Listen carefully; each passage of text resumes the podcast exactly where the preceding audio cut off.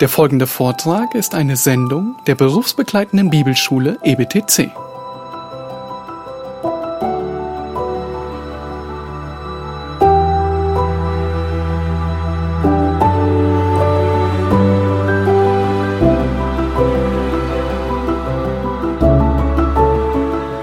Du musst fest daran glauben. Wenn du nur daran glaubst, dann kannst du es auch schaffen. Diese oder ähnliche Sätze hört man nicht selten. Nicht wenige glauben daran, dass gute Dinge passieren werden, wenn man nur genug glaubt. Wenn man genug Vertrauen in das Ergebnis hat, werden Träume wahr. Um einen guten Job zu bekommen, den richtigen Partner zu finden, eine wichtige Aufgabe zu erledigen oder etwas ganz Besonderes in seinem Leben zu schaffen, müssen wir wirklich, wirklich an die Ergebnisse glauben, die wir wollen. Nun, auch wir Gläubige unterliegen manchmal diesem Denken und glauben, dass ein ausreichender Glaube an Gott ihn dazu bringen wird, uns sofort die besten Dinge im Leben zu geben. Wir glauben, dass wir gute Dinge bewirken können, indem wir einen außergewöhnlichen Glauben aufbringen. Aber am Ende muss uns eines klar werden, liebe Geschwister. Wenn wir annehmen, dass die Schwierigkeiten unseres Lebens darauf hinweisen, dass entweder unser Glaube unzureichend ist oder Gott nicht fähig ist, dann ist das ein sicheres Rezept für Verzweiflung. Wenn schlimme, wenn schlimme Dinge passieren, weil dein Glaube unzureichend ist, dann hast du, dann hat niemanden einen ausreichenden Glauben, weil jeder von uns in Herausforderungen und Schwierigkeiten in dieser zerbrochenen Welt lebt. Wenn aber all die schlimmen Dinge passieren, weil Gott nicht fähig ist, dann haben wir niemanden, zu dem wir in dieser unruhigen Zeit fliehen könnten. Wir sind im dritten Kapitel des Buches Daniel angekommen ein Kapitel, das fast jeder Mensch auf dieser Erde kennt. In allen Sonntagsschulen ist es eines der großen Renner. Selbst Ungläubige haben Theaterstücke, Verfilmungen und Lieder über dieses Kapitel geschrieben. Es ist ein Paradebeispiel dafür, dass fester Glaube Gottes gutes Handeln bewirkt und Probleme gelöst werden. Oder etwa nicht? Wir wollen heute Morgen etwas weiter sehen wenn wir dieses Kapitel betrachten, als nur diese wunderbare Geschichte vor Augen zu haben. Ich möchte jedem Einzelnen von euch zu diesem Kapitel eine Frage stellen. Und sie lautet, was zeichnet wahren Glauben aus? Was zeichnet wahren Glauben aus? Sollte er nur stark, intensiv, lange genug, unzerbrechlich sein? Müssen wir nur intensiv daran glauben und uns wünschen, damit es irgendwie in Erfüllung gehen wird? Oder sind es andere Eigenschaften, die einen wahren Glauben auszeichnen? Nur haben wir in den letzten Wochen im Buch Daniel mehrfach gesehen, dass der einzig wahre Held dieses ganzen Buches Gott allein ist. Auch in diesem Kapitel 3 wird es einmal mehr so sein, dass wir feststellen, Gott ist der wahre Held dieses Kapitels. Aber neben dieser großen Wahrheit lehrt uns dieses Kapitel auch einige sehr, sehr wichtige Prinzipien über unseren Glauben. Was zeichnet ihn aus? Woran sollten wir glauben? Wer oder was sollte der Kern unseres Glaubens sein? Dieses Kapitel, es fordert uns alle, es fordert dich ganz persönlich heraus, deinen Glauben auf den Prüfstand zu stellen. Ist dein Glaube geprägt von den Philosophien und Gedanken dieser Welt oder ist er allein auf Gott und sein Wort ausgerichtet? Diese Geschichte, liebe Geschwister, sie sollen jeden einzelnen von uns dabei helfen, unseren Glauben auf ein biblisches Fundament zu stellen damit wir in unserem Glauben leben, damit du selbst in deinem Glaubensleben nicht zweifeln brauchst, damit du nicht die Hoffnung verlieren musst, damit du, damit du nicht denken brauchst, Gott habe dich verlassen oder er hört dich einfach nicht, sondern dass du allein ihm vertraust. Schlag bitte mit mir gemeinsam Daniel 3 auf, wenn ihr es noch nicht getan habt. Und wir wollen zuerst in den Versen eins bis sieben uns ansehen, was ein wahrer Glaube nicht bewirkt. In den ersten sieben Versen wird deutlich, dass ein wahrer Glaube keine selbstgemachten Götzen anbetet. Wahrer Glaube betet keine selbstgemachten Götzen an. Wenn ihr euch zurückerinnert, auch wenn es einige Wochen her ist, haben wir die erste große Machtdemonstration Gottes in Kapitel 2 gesehen. Gott, er, er legt den Traum Nebukadnezars nicht nur aus, sondern er gibt ihn Daniel sogar ein und er zeigt ihm auf, wie allmächtig, wie erhaben der einzig wahre Gott ist. Nebukadnezar bekommt die erste Erkenntnis, mit welchem Gott er es zu tun hat. Und so lesen wir in Kapitel 3, Vers 1, der König Nebukadnezar ließ ein goldenes Standbild anfertigen, 60 Ellen hoch und 6 Ellen breit. Das stellte er in der Ebene Dura in der Provinz Babel auf. Nun, man könnte jetzt etwas voreilig sagen, viel scheint er nicht gelernt zu haben. Scheinbar ist ihm nur sein Haupt aus Gold in Erinnerung geblieben und jetzt lässt er ein ganzes Standbild aus Gold fertigen. Nun, auf der anderen Seite haben wir in der letzten Predigt schon gesehen, dass die Babylonier sehr stark von einem Vielgötterglauben geprägt waren. Der Gott des Volkes Israel, er kam somit zu den vielen anderen Göttern, die die Babylonier schon hatten, hinzu und ihm wurde vielleicht für einen kurzen Moment eine etwas höhere Stellung gegeben. Aber hier in Kapitel 3 scheint Nebukadnezar es etwas vergessen zu haben und er lässt ein großes Standbild errichten. Mit einer Höhe von ungefähr 27 Metern und einer Breite von 2,7 Metern war es kolossal. Es hatte ungefähr die Höhe eines neunstöckigen Gebäudes. Von seiner Größe ist es mit der Christusstatue in Rio de Janeiro zu vergleichen. Nun, zu welcher Zeit dieser Bau stattfand, berichtet uns die Bibel an dieser Stelle nicht, aber die meisten sind sich einig, dass es relativ zeitnah nach Kapitel 2 stattfand. Dass es ziemlich zu Beginn der Herrschaft von Nebukadnezar war, denn warum baute er dieses Standbild? Sein großes Ziel war es, sein Königreich, seine Herrscher, all die Leute, sein ganzes Reich zu vereinen und eine gemeinsame Stätte, eine gemeinsame Anbetung zu finden. Er wollte damit seine politische und religiöse Macht stärken und alles auf einen gemeinsamen Nenner bringen. Nun, was dieses Standbild war, ist ebenso ungewiss. Manche behaupten, dass es eine Statue von ihm selbst war, dass Nebukadnezar sich selbst anbieten ließ, aber das ist eher unwahrscheinlich.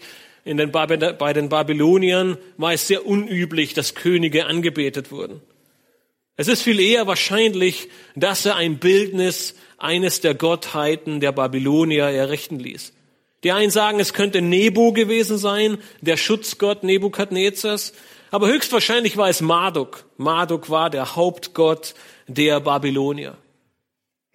Doch was immer dieses Standbild darstellte, es war eine gigantische Statue, die Nebukadnezar bauen ließ, und zwar in der Ebene Dura. Aller Voraussicht nach liegt diese Ebene etwas südlich der Stadt Babel Archäologen entdeckten vor einigen Jahrzehnten dort ein großes Viereck aus Ziegeln, das durchaus die Basis für dieses Standbild gewesen sein könnte. Diese Ebene, sie zeichnet sich durch ihre große Fläche aus, womit die Höhe dieses Standbildes noch beeindruckender gewesen sein muss. Nach einiger Zeit des Baus, als dieses monumentale Bauwerk endlich fertig war, wurde dann auch der Plan Nebukadnezars deutlich.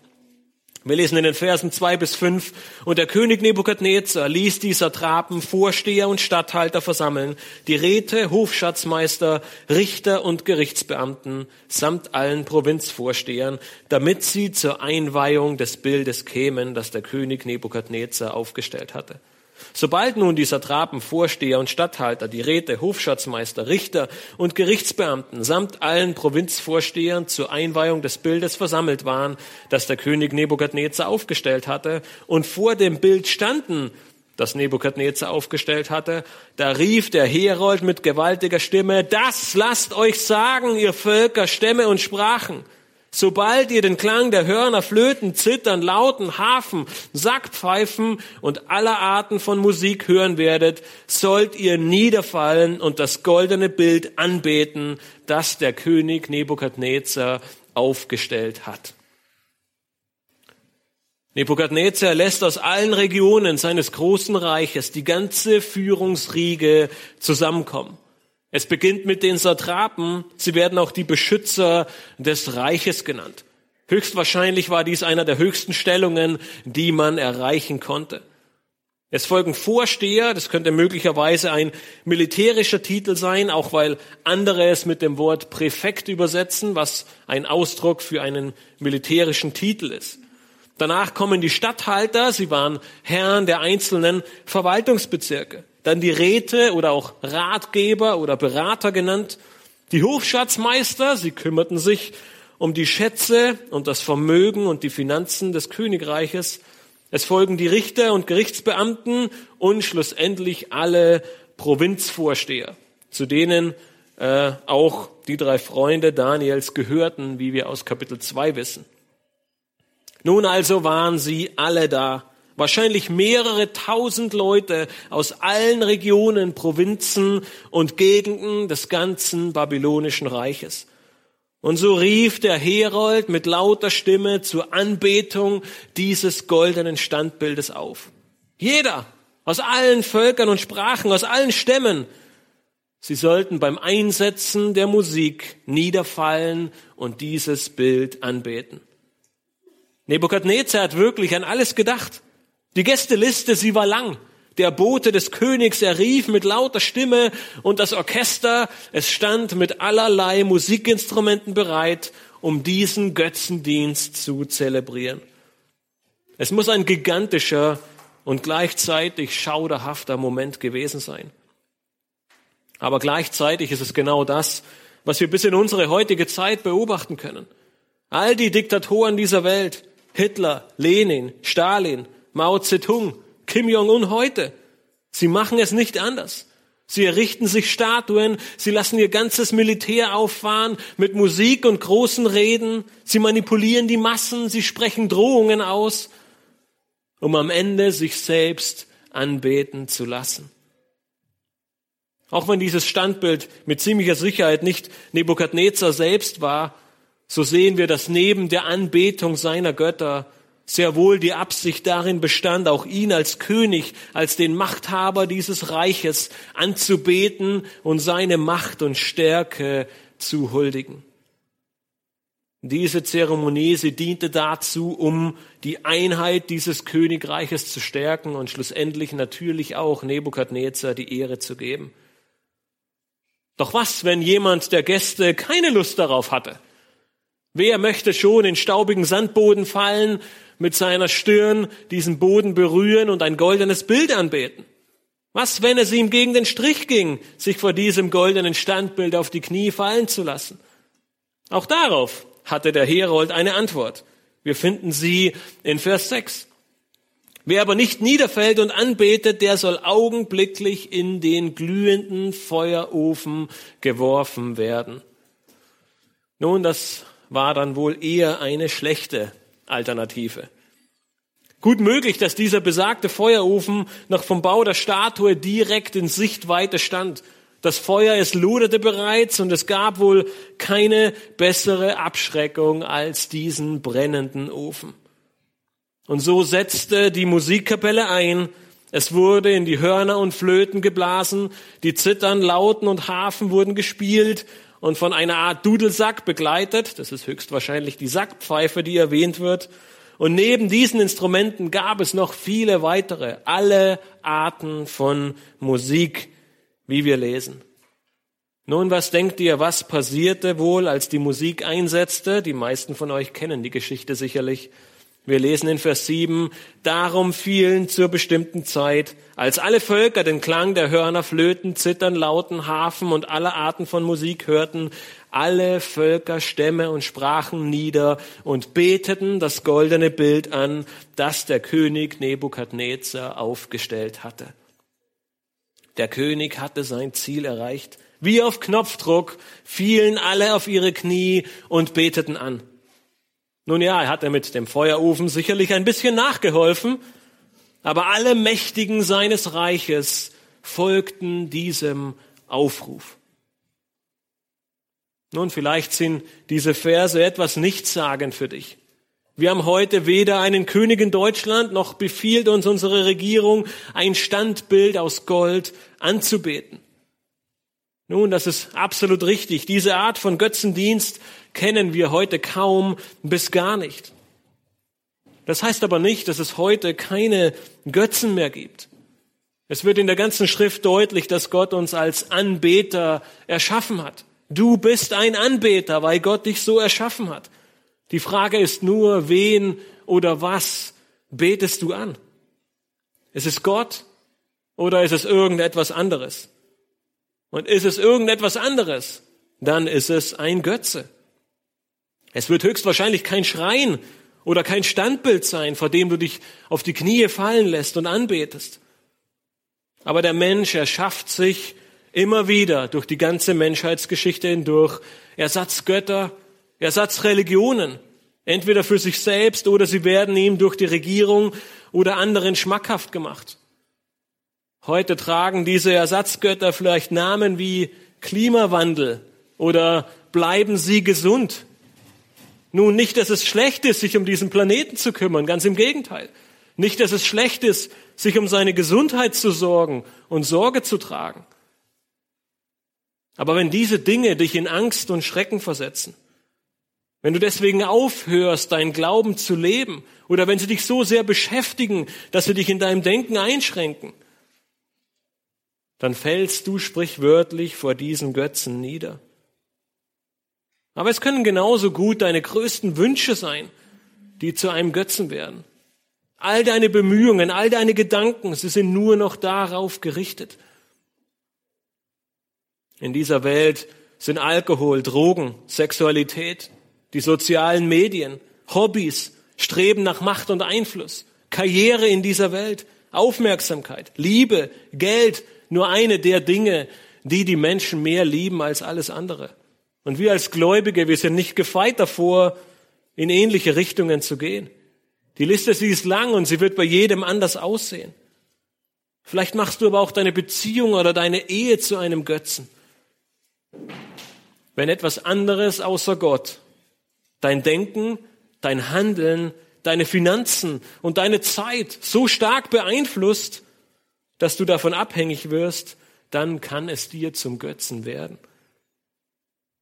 Am Ende läuft es aber immer auf dasselbe hinaus. Wir stehen selbst im Mittelpunkt. Wir schieben Gott an den Rand und wir stehlen und wir stellen uns selbst in den Mittelpunkt. Dein Leben, es dreht sich nicht um Gott, sondern um deinen persönlichen Götzen, wie immer er heißen oder aussehen mag. Gottes Wort sagt uns aber, dass unsere einzige Anbetung dem allein wahren Gott, dem Schöpfer des Himmels und der Erde gelten soll. Das ist unsere Berufung als Mensch. Deswegen hat Gott dieses ganze Universum erschaffen, damit ihm Anbetung und Ehre zukommt. Doch in den ersten Versen von Vers 3 sehen wir, dass ein falscher Glaube, aber auch ein falscher Gehorsam diese Wahrheit verleugnet. Wir beginnen andere Dinge anzubeten und fallen vor diesen selbstgemachten Götzen auf die Knie. So wie in den ersten Versen in Daniel 3. Aber fallen wirklich alle auf die Knie? Nein, nicht alle. In den Versen 8 bis 12 dürfen wir die erste wichtige Wahrheit lernen, die einen wahren Glauben auszeichnet. Diese Wahrheit, sie zeichnet auch die Freunde von Daniel aus. Sie blieben nämlich unter all den tausenden Menschen, unter all den vielen Machthabern stehen und beugten ihre Knie nicht. Denn wahrer Glaube hält dem öffentlichen Druck stand. Wahrer Glaube erhält dem öffentlichen Druck stand. Kurz nachdem dieser Götzendienst beendet war, kamen sofort Männer zum König, um ihn etwas zu berichten. Wir lesen in Vers 8 und 9, deswegen traten zur selben Stunde etliche chaldäische Männer herzu und verklagten die Juden. Sie ergriffen das Wort und sprachen zum König Nebukadnezar, O König, mögest du ewig leben. da hat doch jemand etwas entdeckt. Unmittelbar nach dem Ende kamen einige dieser Anführer zum König, um die Juden zu verklagen. Dieses Wort, was hier für, für verklagen benutzt wird, bedeutet wortwörtlich in Stücke reißen. Das heißt, es war nicht bloß eine Anklage, es war nicht bloß ein, ah, ich denke, die haben etwas falsch gemacht, nein, es war ein Ausdruck des puren Hasses.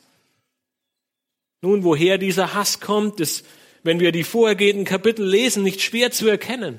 Es wird mit ziemlicher Sicherheit Eifersucht und Kroll gewesen sein. Plötzlich werden diese Sklaven aus den besiegten Ländern in allerlei hohe Stellungen des Volkes gesetzt. Es ist die gleiche Motivation, die Mitarbeiter dazu veranlasst, einander zu verleumden. Es ist derselbe Grund, warum ein schlechterer Schüler einen besseren verpfeift. Hier sehen wir einige Denunzianten, die Sadrach, Mesach und Abednego nicht leiden können und sie setzen nun alles daran, sie aus dem Weg zu räumen. Sie wollen sie im Feuerofen sehen. Und so folgt in den Versen 10 bis 12 die Anklage inklusive der Namen der Verräter. Sie sagen, du hast, o König, Befehl gegeben, dass jeder Mann, der den Klang der Hörner, Flöten, Zittern, Lauten, Hafen und Sackpfeifen und allerlei Art von Musik hört, niederfallen und das goldene Bild anbeten soll. Wer aber nicht niederfällt und anbetet, der soll in den glühenden Feuerofen geworfen werden. Nun sind da jüdische Männer, die du über die Verwaltung der Provinz Babel bestellt hast. Sadrach, Mesach und Abednego. Diese Männer, o König, achten nicht auf dich, dienen deinen Göttern nicht und beten das goldene Bild nicht an, das du aufgestellt hast. Nun, sie wiederholen den Befehl des Königs wortwörtlich und erinnern ihn an seine auferlegten Konsequenzen. Dann kommen sie zu den drei Freunden und sie verleumden die drei sogar. Denn ihre erste Anklage ist eine klare Unterstellung. Sie achteten den König nämlich sehr wohl. Sie dienten ihm als Verwalter der Provinz Babel. Und es wird an keiner Stelle erwähnt, dass sie den König nicht achteten. Ganz im Gegenteil, sie folgten dem Befehl des Königs, in die Ebene von Dura zu kommen. Aber erst als es darum ging, vor dieser Statue niederzufallen, war für sie die rote Linie erreicht, wo ihr Gehorsam endete. Nun, der Rest der Anklage ist korrekt. Sie dienen nicht den Göttern der Babylonier und beten kein Götzenstandbild an aber sie schätzen und ehren den König. In Glaubensfragen war er allerdings keine Autorität für sie. Da gab es nur Gott allein. Für die, für die Denunzianten ein klarer Fall in den Feuerofen. Durch einige alte Aufzeichnungen schließt man, dass die babylonischen Feueröfen die Form einer altmodischen Glasmilchflasche gehabt haben. Die älteren Geschwister unter euch kennen alte Glasmilchflaschen noch, die jüngere Generation wahrscheinlich nur noch Tetrapack. Aber sie hatten eine große Öffnung für das Befüllen am oberen Ende des Ofens, für das äh, Erz, das eingefüllt wurde, eine kleinere Öffnung auf Bodenhöhe für das Holz oder die Kohle, nebenbei noch einige weitere Öffnungen für große Blasebalke, um den, um den Ofen mit viel Luft zu versorgen, damit er richtig heiß werden kann. Der Ofen selbst, der war aus dickem Lehm, um die Temperaturen standzuhalten. Man schätzt, dass diese Öfen damals schon eine Temperatur von bis zu 1000 Grad Celsius erreichen konnten. Man kann sich also die Angst sehr gut vorstellen, die die Menge erfasste, als die Flammen aus dem oberen Teil des Ofens sprangen und der Rauch in die Höhe stieg. Wie konnten diese drei Männer, diese drei jungen Männer im Angesicht des Todes nur so standhaft bleiben? Wie konnten sie daran denken, ihr hohes Amt, die königliche Gunst und sogar ihr Leben, um ihre religiösen Überzeugungen aufs Spiel zu setzen? Nun, die Antwort auf diese Frage lautet, weil Gott für sie an erster Stelle stand. Ihnen war ihre hohe berufliche Stellung in dem Moment egal. Ihnen war ihr Ansehen in dem Moment egal. Ja, selbst ihr Leben hatte eine untergeordnete Stellung. In diesem Moment wussten sie, dass sie entweder sich selbst oder Gott die Ehre geben würden. Und sie entschieden sich für die Ehre Gottes. Ihre feste Zuversicht und ihr Glaube trotzte dem öffentlichen Druck. Unter tausenden Menschen dem schreienden Herold und dem gigantischen Orchester beugten sie ihre Knie nicht. Nun, wie würdest du reagieren? Würdest du diesem Druck standhalten? Würdest du stehen bleiben wie diese drei Männer? Nun stell es dir vielleicht in einer etwas realeren Umgebung vor. Du bist in einer geselligen Runde mit deinen Mitschülern, deinen Arbeitskollegen, deinen Freunden oder deiner ungläubigen Familie. Es geht um die Freuden dieser Welt und Gott kommt dabei nicht allzu gut weg. Es wird sich sogar über ihn lustig gemacht. Bis zu dem Moment, wo plötzlich alle Blicke auf dich gerichtet sind. Dein Einsatz. Und jetzt? Was werden deine Worte sein? Hältst du diesem Druck stand?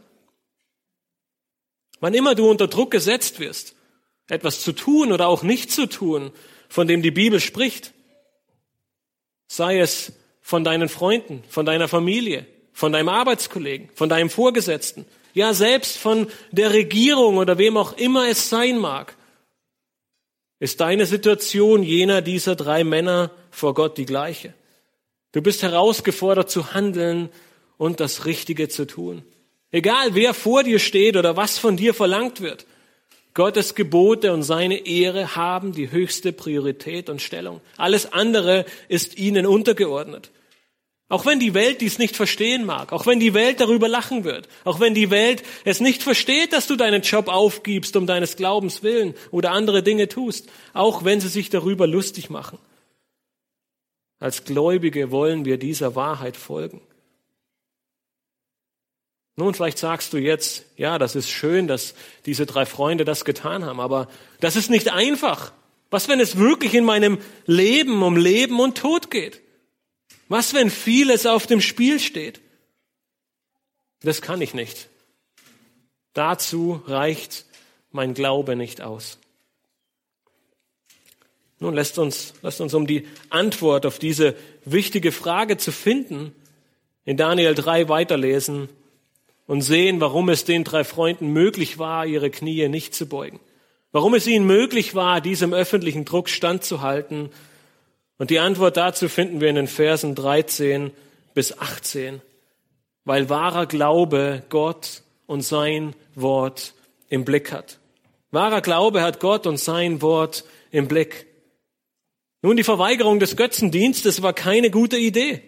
Die Verse 13 bis 15 zeigen uns warum. Dort steht geschrieben, da befahl Nebukadnezar mit grimmigem Zorn, dass man Sadrach, Mesach und Abednego kommen lasse. Sogleich wurden jene Männer vor den König gebracht. Nebukadnezar ergriff das Wort und sprach zu ihnen, Sadrach, Mesach und Abednego, geschieht es vorsätzlich, dass ihr meinen Göttern nicht dient und das goldene Bild nicht anbetet, das ich habe aufrichten lassen? Nun, wenn ihr bereit seid, sobald ihr den Klang der Hörner, Flöten, Zittern, Lauten, Hafen und Sackpfeifen und alle Arten von Musik hören werdet, niederzufallen und das Bild anzubeten, das ich gemacht habe, dann ist es gut. Wenn ihr aber nicht anbetet, so sollt ihr augenblicklich in den glühenden Feuerofen geworfen werden. Und wer ist der Gott, der euch aus meiner Hand erretten kann? Nun, die chaldäischen Männer hatten voll ins Schwarze getroffen. Das war genau das, was sie sich erhofft hatten. Voll grimmigen Zornes ließ Nebukadnezar die drei Männer zu sich holen. Etwas ungläubig scheint Nebukadnezar sie zu fragen, ob das wirklich vorsätzlich war. Vielleicht hörten sie nicht, vielleicht haben sie sich gerade unterhalten, vielleicht ist irgendwas anderes schiefgelaufen und sie haben den Einsatz verpasst, wie es uns manchmal bei Liedern passiert. In Vers 14 wird übrigens deutlich, dass dieses Standbild mit ziemlicher Sicherheit eines der Götter darstellte, weil es geht um die Anbetung seiner Götter.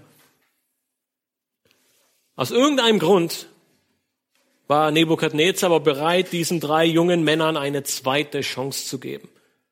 Sie konnten noch mal ihre Meinung ändern. Möglicherweise waren sie ihm ans Herz gewachsen. Vielleicht fand er es schade, drei fähige Männer zu verlieren, zumal er viel Zeit und Geld in sie investiert hatte. Der König bot an, das Orchester noch einmal aufspielen zu lassen. Wenn sie sich dann vor dem Bildnis verneigen würden, dann wäre alles gut. Ein scheinbar gnädiges Angebot, das doch mit dem Zusatz versehen ist, wenn sie es nicht tun, sofort in den Feuersee geworfen werden.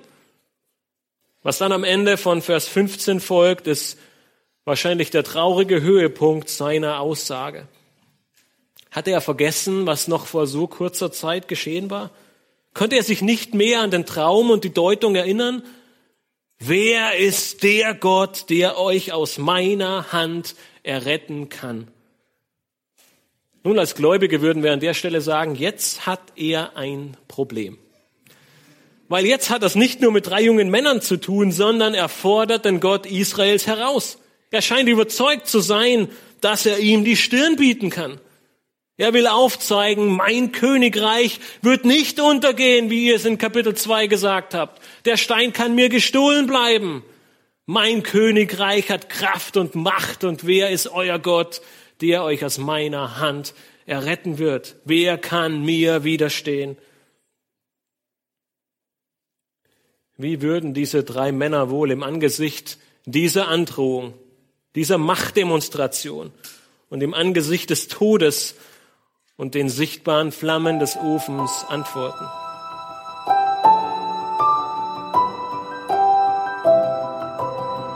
Diese Sendung war von der berufsbegleitenden Bibelschule EBTC. Unser Ziel ist, Jünger fürs Leben zuzurüsten, um der Gemeinde Christi zu dienen. Weitere Beiträge, Bücher und Informationen findest du auf ebtc.org.